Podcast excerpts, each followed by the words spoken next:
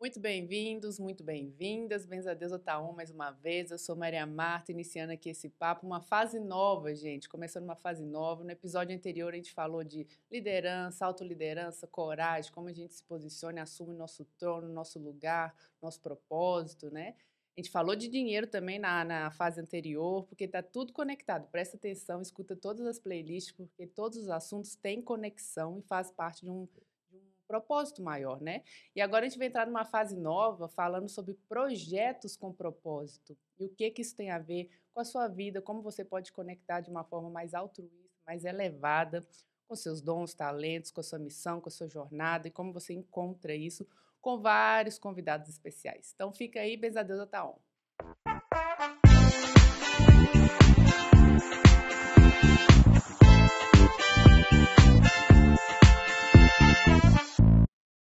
Gente, hoje a gente tem uma convidada especialíssima aqui no Benzadeus, estreando, Mae Ferreira, trazendo toda a sua experiência, bagagem aqui para o Benzadeus. Bem-vinda, Mae. Muito obrigada, muito obrigada por esse convite, é um prazer estar aqui.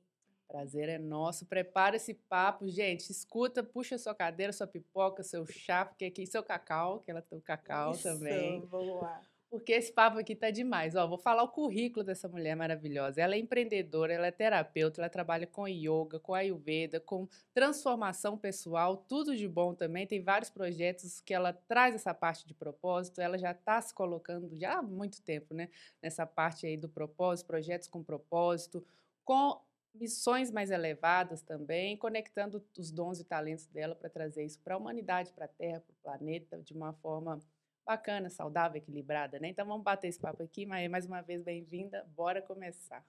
Obrigada, querida. É muito bom ouvir você me apresentando e sentindo a minha história enquanto você fala. É gostoso ouvir isso. Então, muito que obrigada. Que bom, que bom.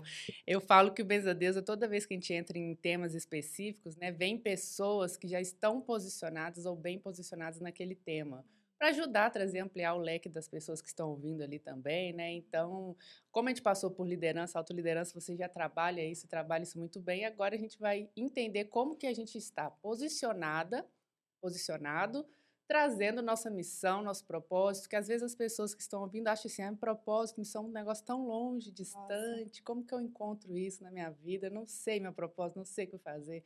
Então é muito bom trazer as pessoas que já se encontraram, estão nesse caminho aqui. Sim, é muito especial isso e tem algumas chaves, né? Alguns pontos muito específicos que é importante a gente checar internamente para a gente poder, se precisar, recalcular ou corrigir a nossa rota ou continuar firmada no caminho. Né? Então, a gente pode falar um pouco sobre esses pontos aqui. Muito bom. Tem uma frase que você colocou lá no seu Insta que eu achei maravilhosa, que é o seguinte: tudo que temos a oferecer é o que o mundo precisa, né? Então, eu também penso o seguinte: todo mundo tem um dom e um talento muito específico, que só essa pessoa pode fazer esse mix, essa combinação e trazer isso para a vida, colocar à disposição. E se ela não coloca à disposição, as pessoas não vão receber aquilo que tem à disposição, né? Que está à disposição mesmo para as pessoas se transformarem, né? Total. Eu acho que a vida ela é sobre troca. A gente está aqui para trocar. Tem um amigo que fala que a vida é uma feira. Hum. Então a gente está na feira para trocar. Você nunca vem de mãos vazias para uma feira e você geralmente não vai embora de mãos vazias também. Você recebe algo. E é muito importante isso, né, de que o que você tem é o que o mundo precisa. E o próprio Joseph Campbell, ele fala na Jornada do Herói, né, que eu também gosto de chamar de Jornada da Heroína, da heroína. que quando você vai lá, recebe um chamado, nega o chamado, mas depois vai em direção a esse chamado, você vive uma cura, né? Você encontra um, um, uma transformação, um elixir. Esse elixir, essa transformação, ou essa cura que você vive, de acordo com os desafios que você vive na vida, essa transformação é exatamente o que a sua comunidade, a sua família ou o mundo precisa receber. Então, assim, não negligencie a sua cura. Viva a sua cura, viva a sua transformação e saiba que quando você integra primeiro, né, e depois expande isso para o outro, você está vivendo a vida nesse lugar da troca. Muito bom. Que eu falei no começo. Né? Muito bom. Isso é muito legal porque às vezes as pessoas ficam pensando assim, até a gente, né? eu tenho altos e baixos, eu passo por várias situações. Por que, que eu estou passando por isso? Porque às vezes a vida. Às vezes não, gente. A vida é uma escola, é o que você está falando aí. Mas se a gente precisa passar por determinadas situações, uma doença, um emprego que não deu certo, falir a empresa, não sei o quê, são bagagens e aprendizados para a gente conseguir, talvez, sobrepor, para ajudar outra pessoa que vai passar por isso, através do seu exemplo, alguma coisa nesse sentido, para você aprender um novo nível né, do jogo. Eu tenho uma amiga, que é a Duda Rodrigues, que eu amo muito, que ela fala de uma dor nasce um dom. E a gente precisa, quando a gente quer viver com propósito, meio que não tem escapatória. Muitas das pessoas que não vivem, que ou sentem que não vivem uma vida com propósito, em algum nível existe uma fuga da sombra ou uma fuga daquilo que a pessoa precisa sentir de verdade. Então eu posso compartilhar um pouco do que eu vivo, como é a minha experiência e como que isso reverbera para mim. Né? Uhum. Se eu não sou 100% sincera comigo, com os meus sentimentos, com as minhas emoções, se eu não consigo acessar a minha vulnerabilidade, eu comigo mesma, eu crio uma tendência negativa de buscar respostas fora de mim. Então, quando eu pergunto qual é o meu propósito, o que eu vim fazer, o, que isso, o que aquilo, quais são as respostas para as minhas perguntas? E aí, quando eu não olho para dentro, eu não olho para essas respostas que estão reverberando no meu coração, eu vou buscar fora. E aí isso me confunde. Isso me coloca num caminho que no fundo, no fundo eu sei que não é o caminho certo, mas para acessar o caminho certo, eu preciso mergulhar na sombra. Eu preciso mergulhar na emoção. Eu preciso de repente estudar isso junto com outras pessoas, buscar uma terapia, buscar um, um apoio, criar uma rede de apoio para você poder se olhar de frente, entender quais são as suas vulnerabilidades, as suas fraquezas e tornar isso os seus dons. Isso é extremamente importante para qualquer pessoa que deseja viver no propósito. Sabe? Muito bom. Porque às vezes a pessoa vai negar isso mesmo, achando assim, ah, isso eu preciso esconder, porque isso aqui é ruim isso aqui não é bom, isso é profano, isso é ruim, assombra. A gente já falou isso está inclusive nos trabalhos sobre feminino, liderança feminina, que a questão da mulher profana, acessar sua Lilith, acessar talvez a Kali, aqueles arquétipos que são mais trabalham a energia mais pesada, assim, então a pessoa quer esconder aquilo ali, porque ai, não é o perfil da mulher. Gente, a gente não está falando questões disso. É, é. expandir é. a cabeça aqui nesse sentido, para explodir mesmo essas crenças limitantes. Nós somos por inteiro, sombra e luz. Né? A gente precisa saber transitar essa dança ali, né? Exatamente, porque existe uma coisa que a gente precisa assumir na nossa vida chamada protagonismo. Então, todo mundo quer protagonizar, todo mundo quer brilhar, todo mundo quer assumir o seu lugar no mundo, mas não existe como você protagonizar a sua vida sem você integrar a sombra. Sem você querer, né, colocar essas coisinhas que não são legais de lado, que você não gosta em você, ou que não é bem aceito na sociedade. Sua Lilith, sua Kali, seja qual seja arquétipo é. esteja aí. Mas, é, se você coloca isso de lado, isso não é protagonismo. O protagonismo é você cria uma responsabilidade sobre a sua luz, aquilo que é incrível em você e você sabe os seus dons, você sabe as suas revoluções, mas também sabe as suas sombras, sabe as suas fraquezas e se responsabiliza por elas uhum. e não se vitimiza em relação a elas, né? Porque o vitimismo é não é aliado do protagonismo, é inimigo do protagonismo, né? Então a gente tem que ser 100% honesta com a gente mesmo de tipo, peraí, onde eu tô me vitimizando? Onde que eu tô esperando que outras pessoas resolvam isso para mim? onde que eu estou terceirizando a resolução de coisas que eu que tenho que resolver. E às vezes a gente faz isso sem nem ver. Né? Então, assumir o protagonismo é assumir os problemas também e falar: eu criei isso aqui, então como que eu posso? Às vezes você não tem a resposta sobre como você vai resolver, mas você se abrir para a pergunta e falar assim: eu estou aberta para a resolução dessa questão. Eu não sei como eu vou fazer isso, mas eu estou aberta para receber uma resposta. Isso também é protagonismo. Não é protagonismo não é ter todas as respostas, uhum. mas é você se abrir para elas. Para o fluxo fluir da vida, né? Exato. Senão não flui. E, o que você está falando é muito importante, porque às vezes a gente acha que é tudo culpa do externo, né? Culpa do outro, ah, porque fulano falou aquela coisa e eu levei para o pessoal, ou porque aconteceu situação X e eu achei que isso aí acabou com minha vida e eu como eu atraio seres que me querem, sei lá, Ai, total. obsediar, né? Tanto é que os conteúdos que mais bombam na internet é sobre como se proteger Se energeticamente. proteger Porque as pessoas têm energeticamente. muito medo de receber ataques fora. E, e- e quando a gente aprende que, peraí, sou eu que eu, eu estou obsediando a mim mesma, entendeu? Uhum. O seu maior espírito obsessor é você mesma. E quando você percebe isso, você fala, cara, ninguém tem o poder sobre mim. Sou eu que tenho o poder sobre mim. E, eu vou me colocar nesse lugar. Eu Vou, eu falo, gosto muito disso. Eu vou firmar o cajado e vou assumir a minha própria proteção, sabe? Exato. Porque o externo é o reflexo do interno, né? É. E se você está recebendo muitos ataques, ou seja, pode ser da mídia, hackers e pessoas falando coisas aleatórias na sua vida, o que está acontecendo internamente que está querendo te mostrar? Eu vejo muito como espelho também, né? Para usar como um farol. O que está acontecendo? Como se fosse um campo sistêmico, para quem conhece constelação, acontece o tempo todo. Eu acho que as frequências, as energias e os campos se mostram o tempo todo através das pessoas, das trocas, o que está acontecendo em neurônios espelhos também, se, se a pessoa talvez é mais pela parte da ciência, né? Então isso, a gente recebe respostas o tempo inteiro do que está acontecendo.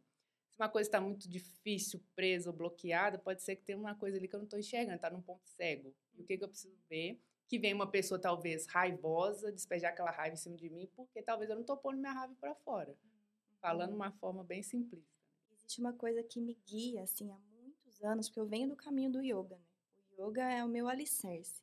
E dentro do yoga tem uma sabedoria muito simples muito real e poderosa, que é a diferença entre você eh, se identificar com quem você é e, na verdade, observar, se distanciar de quem você está nesse universo e saber testemunhar as suas perdas e ganhos na vida. Então, dentro do caminho do yoga, o ideal é que você se distancie do seu ego, se distancie desse ser que faz, que acontece, não se identifique com ele e simplesmente aprenda com tudo que está acontecendo ali, né? Aprenda a testemunhar a vida, ao invés de se identificar completamente com a vida. E quando você fala dos sistemas, né, da constelação familiar, eu penso assim: a vida é um oráculo. Uhum. O que, que é um oráculo? Um oráculo não é a cartinha só que a gente tira lá. Eu tenho oráculo, você tem um oráculo, né? Mas é, o oráculo, ele tá em tudo. O oráculo tá na natureza, tá na forma como os pássaros voam no céu, tá ma- na forma como o vento toca as árvores. O oráculo, ele tá no desenho da terra. Ele tá também no- na forma como as pessoas se colocam dentro de uma sala. Isso é a constelação familiar. É, Esse é o Uhum. oráculo, né? Então, a vida é um oráculo. Então, quando a gente aprende, quando você acende uma fogueira e a fogueira, o fogo, ele trepida de uma forma X, Y, aquilo ali também é um oráculo. Entende? Perfeito. aham. Então, tudo pode ser um oráculo a partir do momento que você aprende a testemunhar e observar as coisas. Perfeito. Se você está completamente identificado ali com aquilo, você não vai conseguir perceber o ponto cego que Exato. você trouxe. né? Então, precisa disso. Vai achar que sempre é um caos, né? Tudo é tumultuado, uma bagunça. Mas simbologias acontecendo de forma viva. Eu queria até entrar num assunto que você comenta bastante também sobre os saberes ancestrais, que é um pouco isso que você está falando, né? Mas muito de observar tanto a natureza quanto os, você que fez a sua jornada do cacau aí, né? As abuelas, os abuelos, né? observar quem veio antes e honrar também essa sabedoria ancestral humana, né, também de quem veio antes, das terras passadas para hoje e a natureza de uma forma geral, né? Você trabalha muito com isso também, você essa forma oracular de observar é genial Sim. porque está presente em tudo também nessa ancestra- ancestralidade. Você pode ir na sua própria família, né? Buscar, já que a gente está falando de constelação, né? Ancestralidade, tô toda arrepiada. Vai lá atrás ver o que está acontecendo, né? Que às vezes a gente está representando papéis ancestrais também, né? 100%. Então, essa ancestralidade na família, né, ela, a gente tem que entender que a vida precisa acontecer e a gente precisa, para a gente se encaixar aqui nessa dimensão, a gente precisa de padrão. Porque o padrão, ele dá uma noção de previsibilidade para a mente e ajuda a gente a se situar nesse espaço-tempo que a gente está. Só que esses padrões, eles podem ser negativos ou positivos. Quando a gente vive a vida sem consciência, muitas vezes a gente se entrega facilmente para os padrões negativos. E a vida fica andando em espiral, fica, é, fica acontecendo né, todos esses padrões. Então, muda o cenário, muda a pessoa, mas o padrão é o mesmo. Então, isso acontece muito de acordo com a nossa linhagem ancestral, porque a gente tem registrado todas as informações desses seres que tornaram possível a nossa vida aqui na Terra. Então, o que, que a gente vai escolher honrar né, desses seres da nossa linhagem ancestral? A gente pode escolher honrar a virtude e pode escolher honrar a nossa vida vivendo melhor, sendo o melhor que a gente pode ser, porque na verdade a gente não veio aqui para ser igual a nossa mãe, ser igual ao nosso pai, a gente veio aqui para ser autêntico. O maior feito, o melhor propósito que você pode cumprir na sua vida é você ser você, sem as interferências do externo. E eu sei, todos nós sabemos o quanto isso é desafiador. E a gente vem com esses registros e a gente escolhe honrar. Então a gente ou escolhe honrar os padrões negativos e fica repetindo as coisas ruins, ou a gente escolhe honrar as virtudes, a força, os sonhos, sabe? Então, todas essas coisas boas que vêm que vem junto com a nossa, nossa linhagem feminina, uhum. né? Que é uma coisa que está muito forte dentro de nós, dentro do nosso útero, como mulheres. Inclusive, que não deve ser negada quando a gente vai escolher a forma como a gente vive a vida, por exemplo. Então, tem essa ancestralidade e tem a ancestralidade da terra. A terra tem muita história, muita coisa já aconteceu aqui. Então, se tudo, se tudo acontece através de padrões, isso que está acontecendo na sociedade hoje em dia já aconteceu antes, e que aconteceu antes, e que aconteceu antes. Nós não somos a primeira civilização inteligente da Terra. Isso é muito egoísmo, né? A gente uhum. pensar assim, ah, porque nós somos os mais tecnológicos. Não. Nem é nada, pode ser isso aqui, né? Exato. A gente chegou num ponto que já se repetiu. Então, e aí o, o estudo do tempo das civilizações antigas é um oráculo, é um grande oráculo, porque se você olha para os padrões em nível coletivo que já aconteceu no planeta Terra, você consegue compreender o que está acontecendo agora e qual o melhor caminho a ser trilhado. Muito bom. Então, por isso que disse essa frase do Ayrton Krenak, que eu uso bastante, porque eu acredito nisso, que é o futuro é ancestral. Todas as respostas para o novo mundo que nós tanto desejamos criar estão nos nossos abuelos, estão nos guardiões ancestrais, os guardiões dessas sabedorias ancestrais de várias partes do mundo. Aqui no Brasil, os povos indígenas, muitos deles, né, estão recuperando. Você vai lá nos pataxós, infelizmente, né, os pataxós, os tupinambás, eles são o fronte do Brasil, né? Eles são os povos originários que bancaram a entrada dos portugueses. E eles são os povos um dos mais é, danificados na cultura. Então, os pataxós, inclusive, eles estão reaprendendo a língua original deles. Jura? Porque foi esquecido. Ah, foi completo. Então, a gente está num momento de resgate. Os próprios povos originários estão nesse momento de resgate. E a gente precisa dar força para isso. Porque a terra escolhe seus donos. E o Brasil é dos povos indígenas. Quem morava aqui antes? São esses povos. Então, Sim. Então, eles precisam de paz para a terra poder ter paz. E a gente precisa apoiar isso. E não só os povos originários brasileiros, como do mundo inteiro, eles têm uma sabedoria que tem coisas para nos ensinar sobre como viver a vida, porque eles entenderam o oráculo do tempo. Perfeito. E a gente tipo está num tempo de mudança. Tzolk'in, sincronários, maias, né? É, então, existe uma diferença, né? Você falou do Tzolk'in, sincronário maia, provavelmente você se referiu ao José Arguelles. Isso. Né? Então, o calendário maia que eu estudo, ele é mais antigo. É antes disso. E, inclusive, é, a gente chama de Tzolk'in, porque é um nome simplificado, mas, na verdade, na língua maia, o calendário se chama Cholkir. É um pouquinho mais difícil de falar, nem eu Sim. sei se eu tô pronunciando. Se o maia me ouvir falar isso, não sei se vai dar certo. Cholkir, que é o que chamam hoje de Tzolk'in, que foi um calendário modernizado. Né? Então, esse calendário que você citou, ele é um calendário moderno que une sabedoria de vários calendários antigos. O calendário maia é ancestral, ele tem milhares de anos e ele tem outras terminologias, mas é exatamente isso, é sobre isso. Sobre é o estudo sagrado do tempo.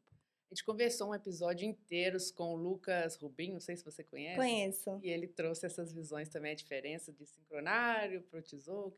Mas aqui eu acho que vai ser bom a gente aprofundar o seguinte: você uhum. tem uma jornada também, você passou em vários lugares do mundo, né? Então, as suas iniciações e o que você traz também como dons e talentos, você conseguiu observar de ancestralidade, já que a gente está falando disso, né? Lá da Índia, do México, do Sim. Peru, e aí você foi se iniciando como guardiã do cacau, né? Não sei se o yoga também, mas a Ayurveda, né? E todos esses processos seus. Então você já atrás você conseguiu experimentar ou experienciar isso de vários pontos específicos e formar o seu conjunto de ferramentas e trazer para o Brasil, né? Você sentiu diferença? Obviamente tem de cultura e tudo, né? Mas essa formação, quando você une e se integra com isso tudo, como que funciona isso para você transmitir? Uhum. Eu tenho um carinho e um amor muito grande pelas iniciações ao redor do mundo. Até me emociono, assim, porque é algo que preenche muito o meu coração. Daqui exatamente uma semana eu estou partindo para uma nova iniciação. Olha E tudo Aonde? começou. Eu tô indo para o Monte Shasta, Curiosa, menina. Né? Para o Monte Shasta, porque eu conheci um, um guardião da sabedoria maia na Guatemala, que Olha. mora no Monte Shasta. E aí ele vai fazer uns rituais lá. Caramba. E eu tô indo, sei que eu tô indo lá pra esse lugar, não sei como vai ser. Chamado. É, é, o chamado, o chamado espiritual. E isso é o propósito de vida também. Isso faz parte do meu propósito. Atender a esses chamados espirituais. Porque desde pequena eu comecei é, uma vida com muita fé. Então eu, eu andava, no dia a dia, assim, eu era criança, eu andava com um terço católico no, no corpo, sabe? Depois esse terço foi substituído por um japamala. Hoje em dia eu não uso mais o japamala, mas eu, eu canto, eu medito no japamala, sabe? Então tudo começou com o yoga, eu falei antes, né? E o yoga ele me traz o desejo de buscar na fonte, porque existem muitas muitas pessoas que falam coisas diferentes. Sobre tudo, né? Eu estou uhum. dando o yoga como um exemplo, mas é sobre tudo. E aí, o meu jeito aquariana de ser é: não, peraí, deixa eu entender isso melhor. Eu vou na fonte buscar esse conhecimento. Então, qual que é a fonte desse yoga que eu estou praticando? Então, tá lá na Índia, tá lá em Mysore, então é para lá que eu vou. E aí eu manifesto, né? Trago na mente, falo, Deus, se eu tiver que ir, me ajuda que eu vou. Tanto é que a primeira vez que eu me inscrevi, a gente precisa se inscrever para ir praticar yoga com esse guru lá na Índia, em Mysore, né? Eu me inscrevi assim, eu estava no meio do mato, num retiro, não tinha acesso à internet. A minha amiga se inscreveu para mim, se passou por mim para se inscrever. E aí ela falou: Maia, não sei se vai dar certo, seja o que Deus quiser. Logo depois eu fui aceita e eu tive três meses para me organizar para passar, passar temporada na, temporada na Índia. E aí é isso, assim, as coisas acontecem, sabe? Quando você não força, uhum. mas o negócio tá ali Fluido. fluindo para você. E assim foram todas as minhas iniciações. Então, assim eu passei pelas iniciações na Índia, conheci professores incríveis. Depois tive uma conexão muito forte com o Peru. O próprio espaço te inicia lá, porque é muito poderoso. É, estar no Vale Sagrado, né, que me conectou com a medicina do cacau. Então, uma abuela, conheci uma abuela, uma mulher medicina peruana, que eu fiz a primeira cerimônia do cacau com ela e aí eu falei, cara, isso é muito incrível. Eu perguntei para ela, como que eu posso aprender mais sobre isso? Tem como eu compartilhar isso com outras pessoas? E aí ela virou para mim e falou assim: Você quer se iniciar na medicina do cacau? Então eu vou te ensinar a fazer a bebida e você vai tomar ela sozinha por um ano. Olha só. E aí eu falei assim: Nossa, mas um ano é muito tempo, né? Não tem um curso de fim de semana? Ela falou: Não, um ano. E assim eu fiquei um ano tomando cacau sozinha. Ela falou: volta aqui ano que vem. E aí, um ano depois, eu voltei lá e recebi a minha primeira iniciação. Aí foi quando eu conduzi uma cerimônia junto com ela. E aí, logo depois, eu falei: gente, eu preciso buscar mais, porque eu me apaixonei pela medicina do cacau real, assim. E aí, eu fui para o México e para Guatemala buscar a origem né, dessa medicina. E foi quando, na Guatemala, eu encontrei o Lago Atitlán e, enfim, um milhão de histórias em relação a essa medicina nesse espaço. Conheci meus professores lá. Conheci esse abuelo Maia, que eu vou agora para o Monte Shasta fazer os rituais com ele, que são os rituais de sabedoria do calendário ancestral. E assim sigo o meu estudo, Legal, sabe? Então é uma legal. coisa muito fluida. Essas iniciações, elas são um pedido da minha alma chamado mesmo. mesmo, Um né? chamado. E quando, quando você vê, você tá na frente de uma pessoa que sabe um monte de coisa e eu tô, tipo, abre os ouvidos, sabe? E, e eu acho que é muito sobre isso. A gente precisa aprender a abrir os ouvidos e ser humilde. Porque a gente faz um milhão de cursos. Se, abre, se abrir a minha gaveta, se abrir a sua gaveta, vai ter lá um monte de diploma de cursos e de capacitações e de coisas que a gente aprendeu na vida. Mas se senta uma pessoa mais sábia que você na sua frente, essa pessoa, inclusive, ela pode ser mais nova do que você. Não necessariamente uma abuela, um abuelo. Você dá escuta. Você não traz a sua opinião. Você não fala o que você acha. Você pode ser que exista espaço para isso, mas primeiro escuta, primeiro aprende.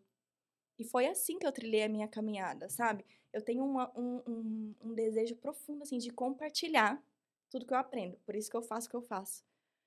Mas antes desse compartilhar, de tudo que eu compartilho hoje, houve uma integração, uma escuta e um silêncio profundo Uhum. que é extremamente necessário, no meu ver, antes de da gente compartilhar uma coisa, porque se a gente não dá escuta e a gente eh, se a gente deixa as nossas carências falarem mais alto, né? Porque às vezes quando a gente senta numa mesa, a gente fala mais do que a outra pessoa porque a gente está carente e a gente precisa de escuta, né?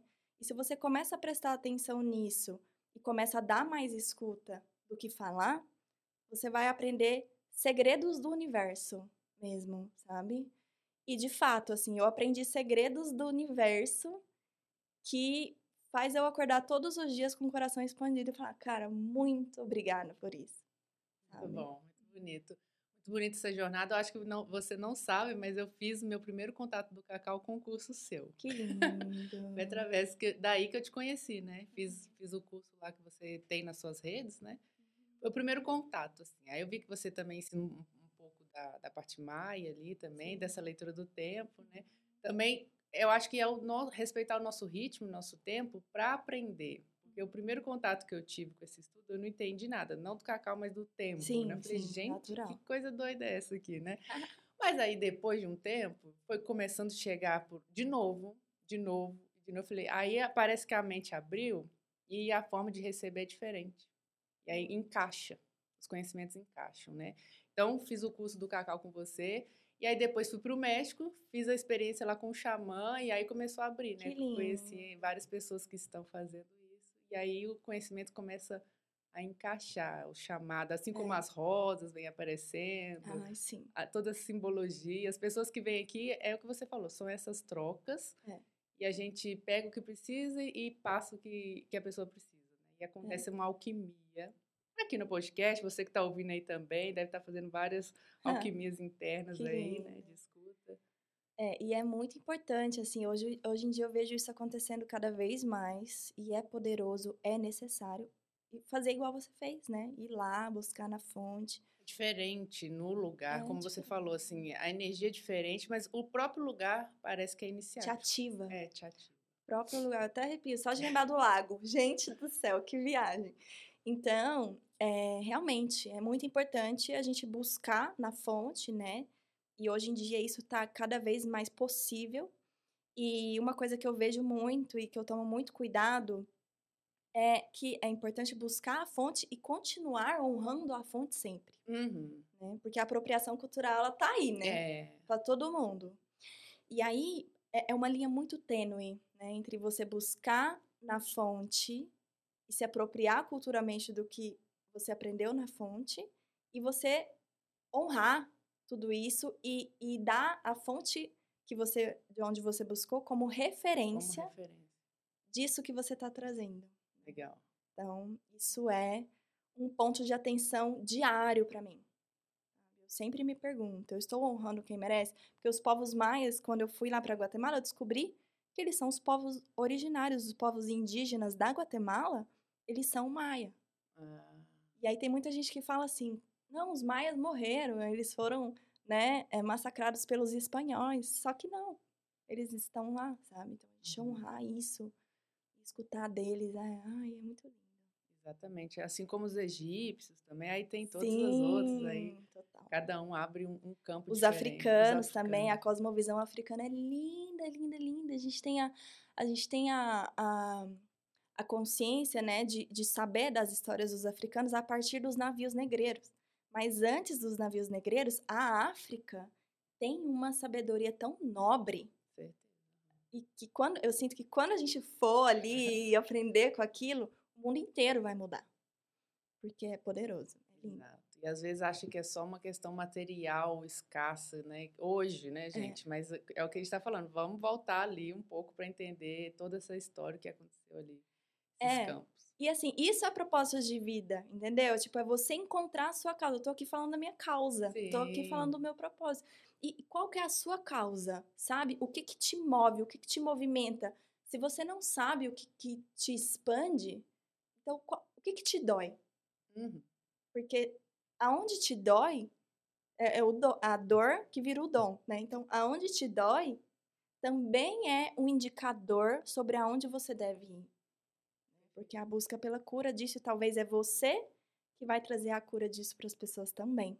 Exato, passa pela sua frequência, né? Uhum. Já que o papo tá subindo aqui, eu vou subir mais. Então, vamos, falar. vamos falar coisas mais conectadas com a nossa essência, assim, de um lugar mais profundo e talvez mais íntimo, né, do ser humano.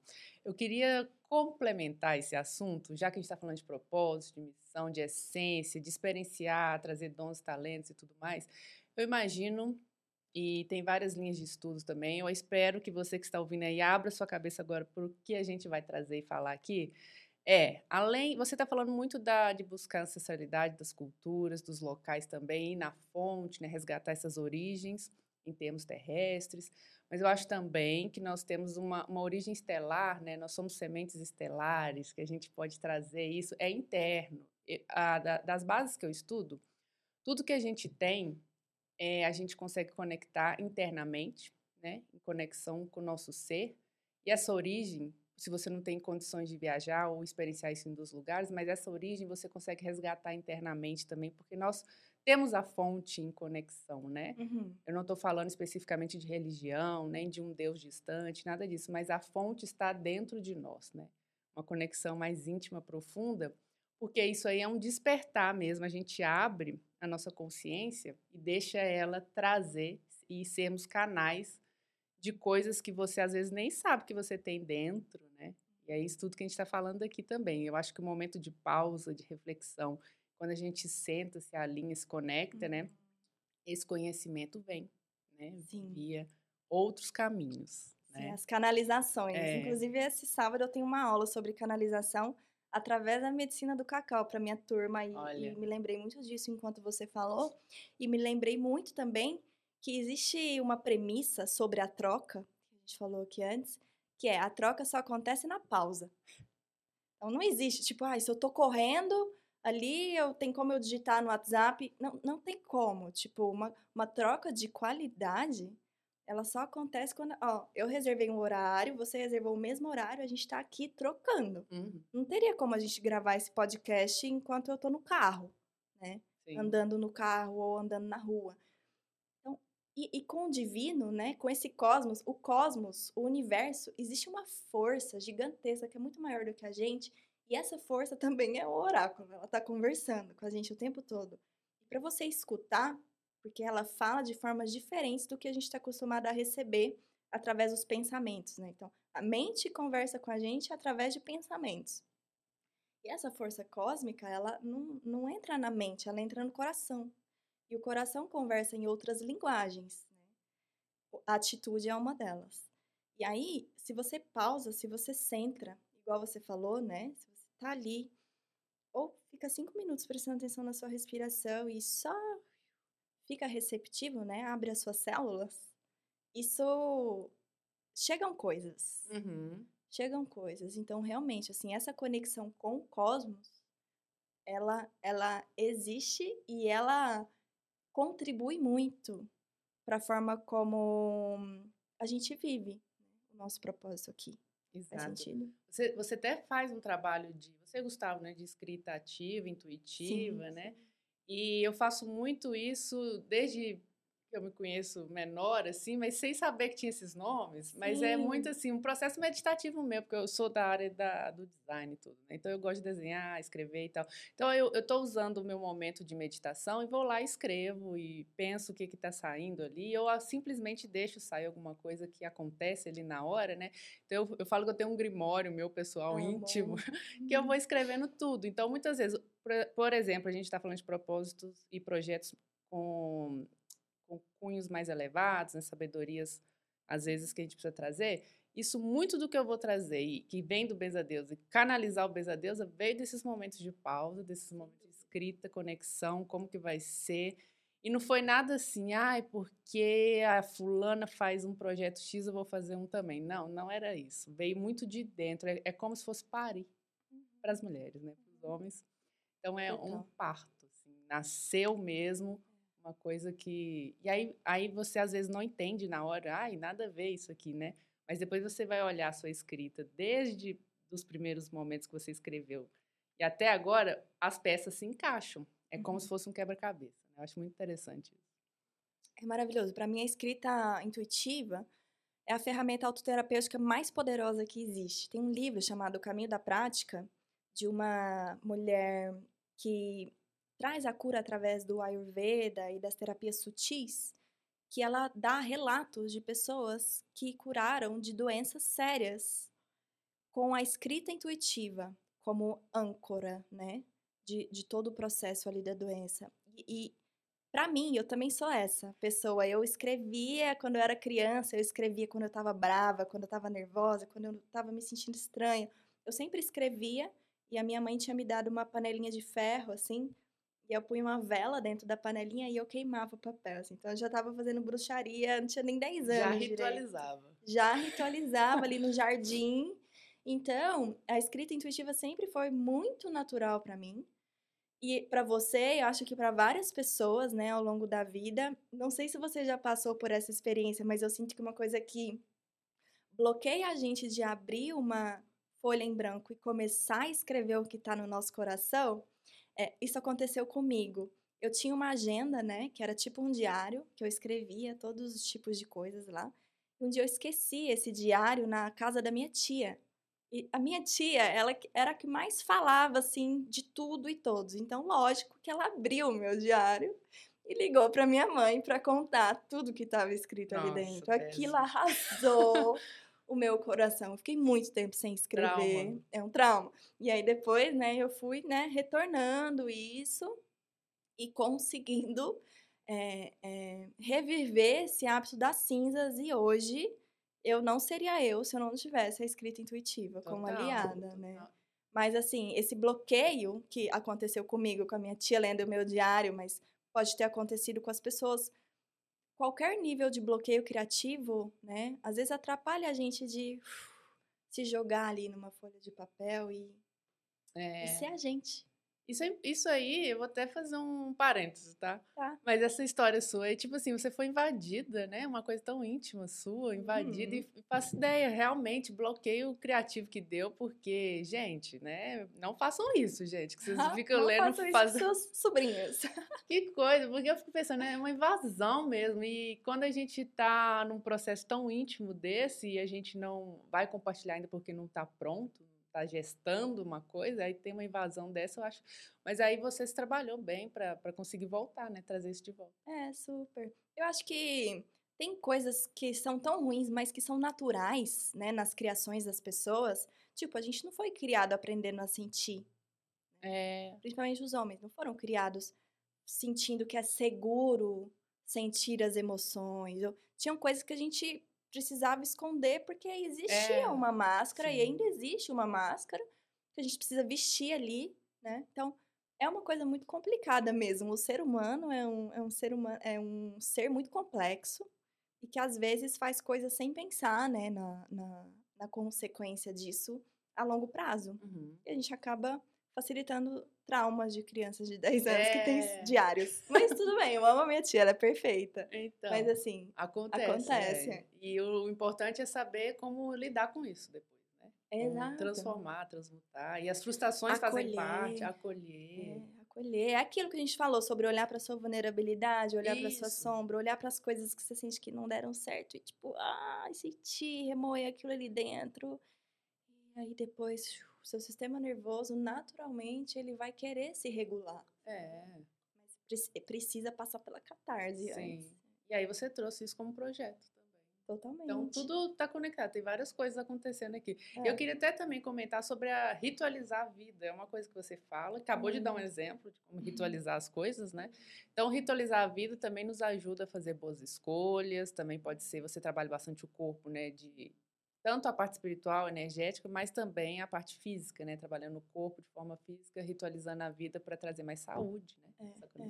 Ontem mesmo eu fui dormir tarde, uma coisa que eu quase nunca faço, mas eu estava escrevendo um material para o meu curso novo, Caminho da Vida, e eu estava escrevendo um material de dinacharya, que é a rotina diária, de- que é uma rotina diária que você segue, que traz saúde e longevidade. E essa rotina diária, ela envolve você ritualizar até escovar o dente, sabe? Então, e, e a Nádia Tupinambá, ela fala assim que a vida é um ritual. E o ritual começou no dia que você nasceu.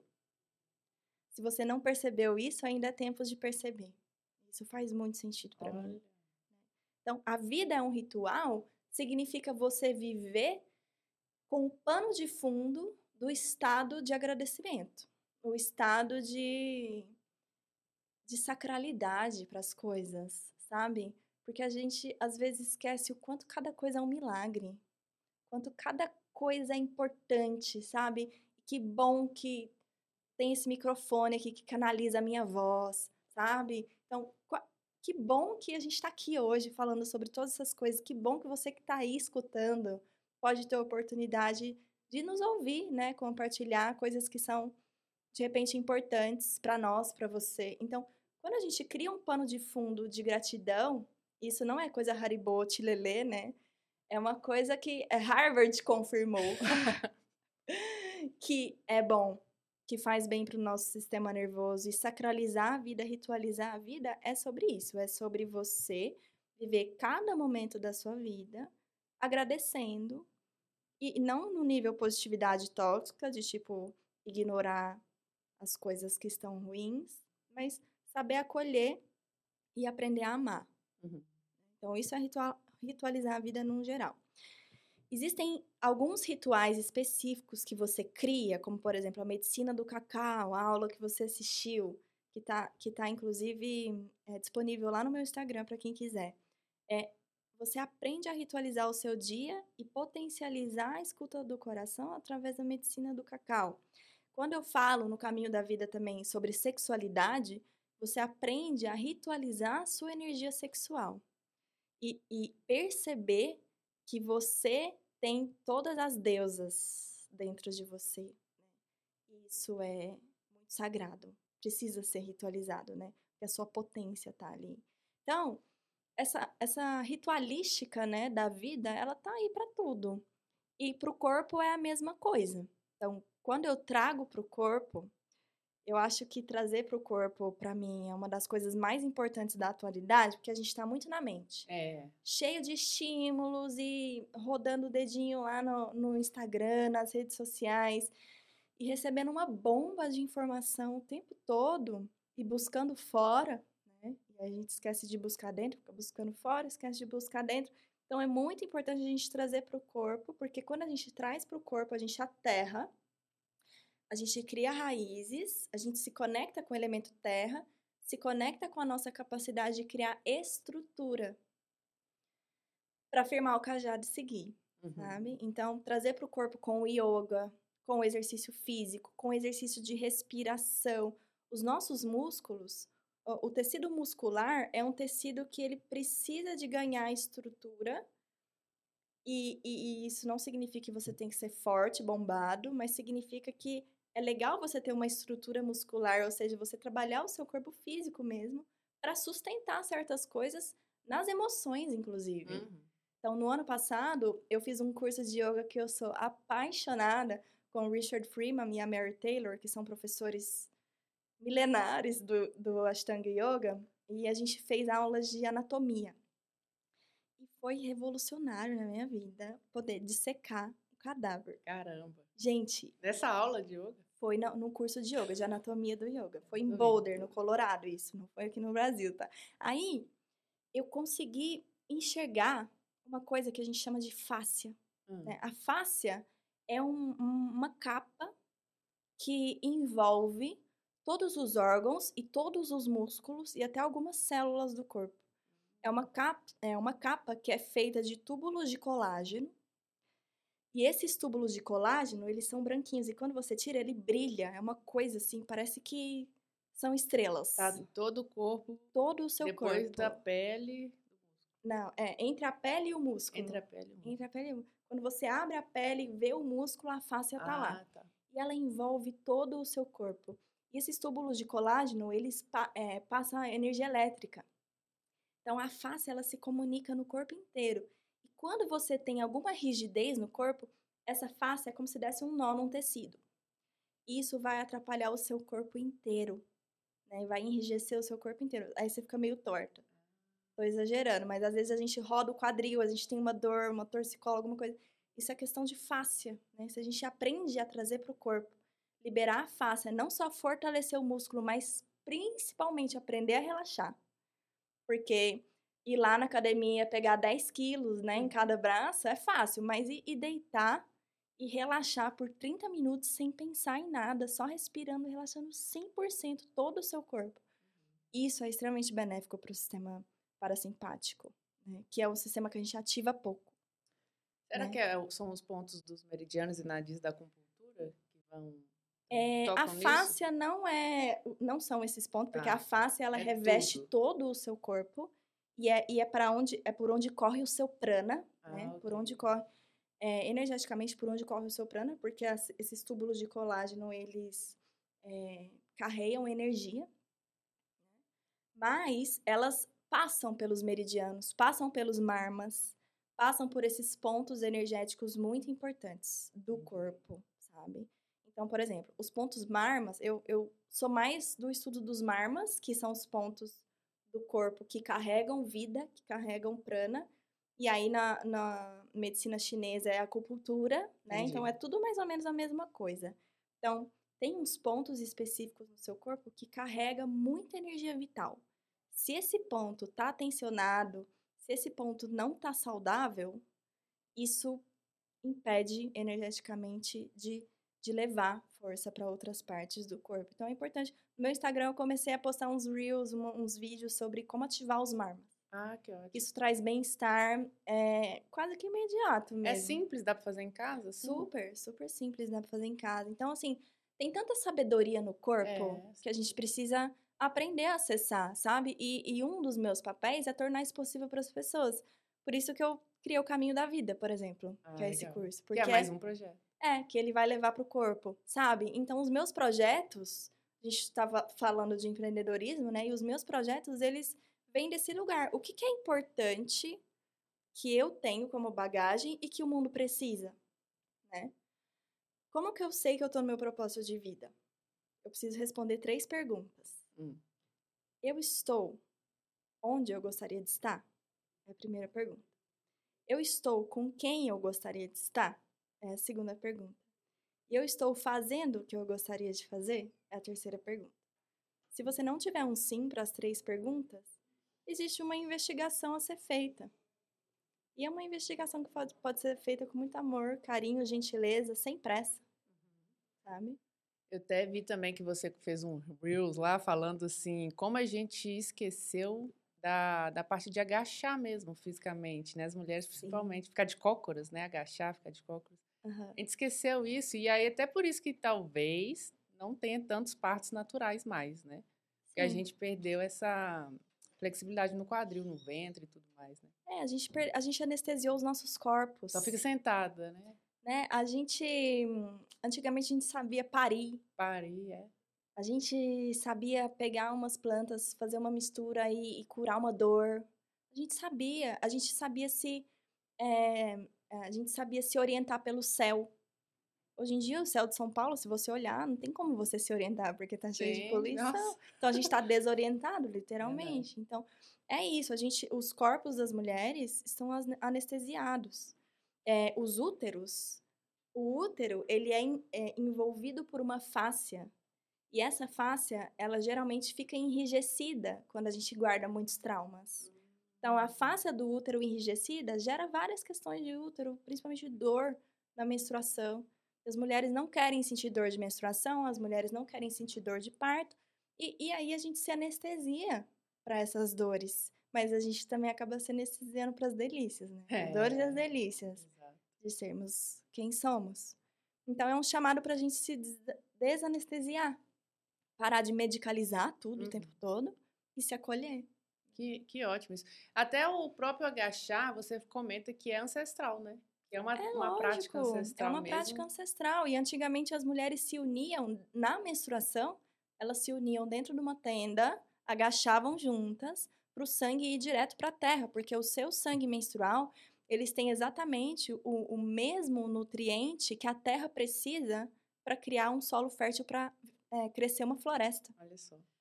E isso, isso não é invenção, sabe? Então, não é besteira, não é ritual de bruxa, Sim. é necessidade. Testado e comprovado cientificamente. Exato. Então, é muito lindo certeza. tudo isso, né? Muito Tudo se lindo. complementa muito perfeitamente. Exato. E como que a gente vai perdendo essa naturalidade das coisas e aí a gente começa a ficar engessado mesmo ou automático, né? Esquece de, de tudo isso. Tanto homens ou mulheres que estão ouvindo aqui, né? Mas o agachar, por exemplo, pode ser uma prática para o homem, re- restaurar os ciclos dele? Todo Lógico. mundo. É, os homens, eles precisam se alinhar também com os padrões de tempo, né? O padrão de tempo da lua, da lua no céu, porque regula as emoções. Então, observar as luas no céu e observar as emoções, tanto no homem quanto na mulher, mulheres na menopausa, mulheres trans, sabe? Pessoas que não menstruam, todo mundo pode fazer isso, porque a lua tá ali do ladinho da Terra, influenciando a gente diretamente. E os ciclos do Sol também, né? Que são os ciclos da, das estações. Então, os homens, eles têm ciclos maiores. A mulher, tipo, hoje a gente tá de um jeito, amanhã a gente vai estar de outro, né? A gente Sim. sabe que o nosso humor, ele muda. A gente é muito mutante. Os homens, eles também mudam, mas eles têm um ciclo mais parecido com o Sol, que demora mais para mudar a estação, por exemplo, né? São três meses por estação. E a Lua são 28 dias para ter quatro fases da Lua. Então, a gente é mais lunar, eles são mais solares, mas a gente pode se conectar com todos esses ciclos, porque a gente tem micro e macro ciclos acontecendo ao mesmo tempo na vida de todo mundo. Nossa, perfeito. Olha, a gente vai chegando no final, porque se deixar a gente fica aqui Vai fluindo. três horas de episódio. Que Mas, gente, já comenta o que que você achou, o que que você está achando desse episódio, compartilha com quem você gostou. Mae, tem dicas finais? Eu sei que a gente falou um monte, esse episódio precisa ser, precisa ser ouvido cinco vezes, porque tem muita dica aqui, mas para quem começou a escutar esse papo hoje pela primeira vez, ou quem está começando a engatear nesse assunto, ou, já- ou que já sabe pelo menos assim, ah, eu tenho um, um feeling para onde, Uhum. mas como fazer boas escolhas? Como fazer boas escolhas? Nossa, é uma responsabilidade responder essa pergunta. assim. Mas a boa escolha, ela é feita a partir do sentir. Então, eu fiz uma escolha muito importante ontem. Uma, uma escolha realmente importante para minha vida. Que em breve eu vou poder compartilhar o que é. Mas por enquanto eu Hum. preciso- a gente precisa guardar. Essa escolha só foi feita porque a partir do momento que surgiu a oportunidade, meu coração expandiu. Eu senti fisicamente, sabe?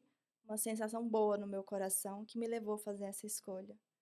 Então, eu acho que o mais importante para a gente fazer boas escolhas, eu poderia falar bastante aqui, porque tem um, um conceito dentro do Ayurveda que te ajuda a ter mais discernimento, que é você aumentar o seu fogo, seu fogo Hum. digestivo, né? Te dá clareza para você ter eh, a possibilidade de enxergar as coisas como elas são e não como a gente gostaria que as coisas fossem.